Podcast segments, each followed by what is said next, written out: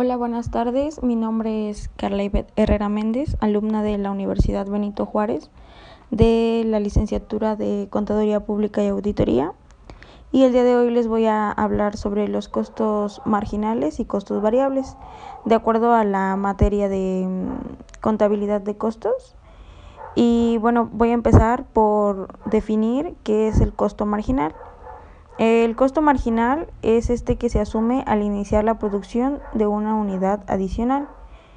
Em, de otra forma, se puede describir que el costo marginal es tomándolo como la variación que se produce entre el costo total a la hora de aumentar en una unidad la producción. Em, la fórmula para el cálculo del costo marginal eh, se podría decir que se calcula como la derivada de la función del costo total con respecto a la cantidad. Por otro lado, los costos marginales habitualmente se presentan reflejados en la llamada curva del costo marginal, que muestran los costos marginales del nivel de la producción.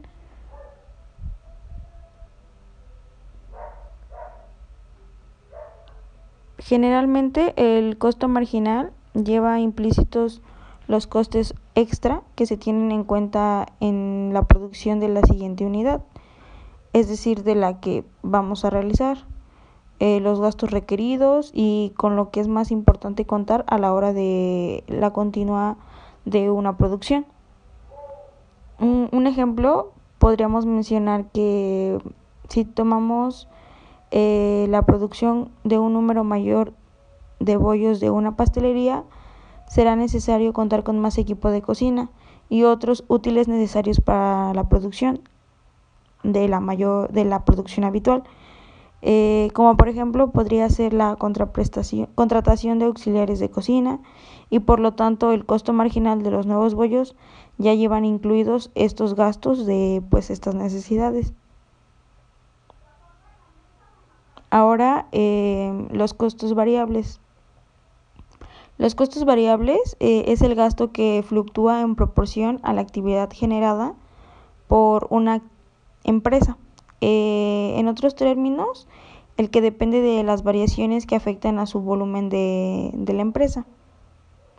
Se puede dar en el caso de que si una organización se dedica a la producción de, supongamos, vino, una bodega necesitará como materia prima una buena cosecha de una uva, de tal modo que si ésta incrementa sus índices de actividad, requerirá mayor actividad de producto y como consecuencia también verá aumentados sus costos variables.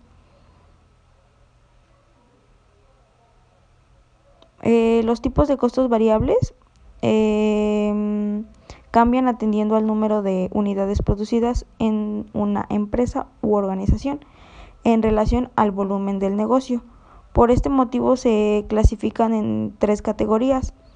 La primera sería el costo variable proporcional, que corresponde con el que varía en la misma proporción que al nivel de la producción de la empresa. Asimismo, el costo variable unitario se mantiene constante. Eh, el costo variable progresivo se relaciona con el que cambia más proporcionalmente ante, ante variaciones del nivel de producción. Por su lado, el coste variable unitario es creciente. Eh, y por último, el costo variable degresivo. Define el que fluctúa menos que proporcionalmente a variaciones de nivel de producción. Eh, el costo variable unitario es decreciente. Algunas características podemos mencionar que si la producción de artículos, bienes o servicios se anula, los costos variables desaparecen. La cantidad de costos variables tenderán a ser proporcionales a la cantidad de bienes producidos. Los costos variables no dependen del tiempo, sino como ya se ha subrayado del volumen de negocio de la empresa. Y el último, bueno, la última característica es que este tipo de gasto se puede controlar y gestionar a un corto plazo.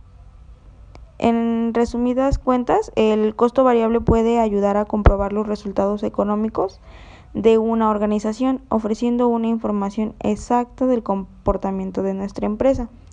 Si la actividad de producción aumenta, este tipo de gasto también se incrementará y pues así viceversamente.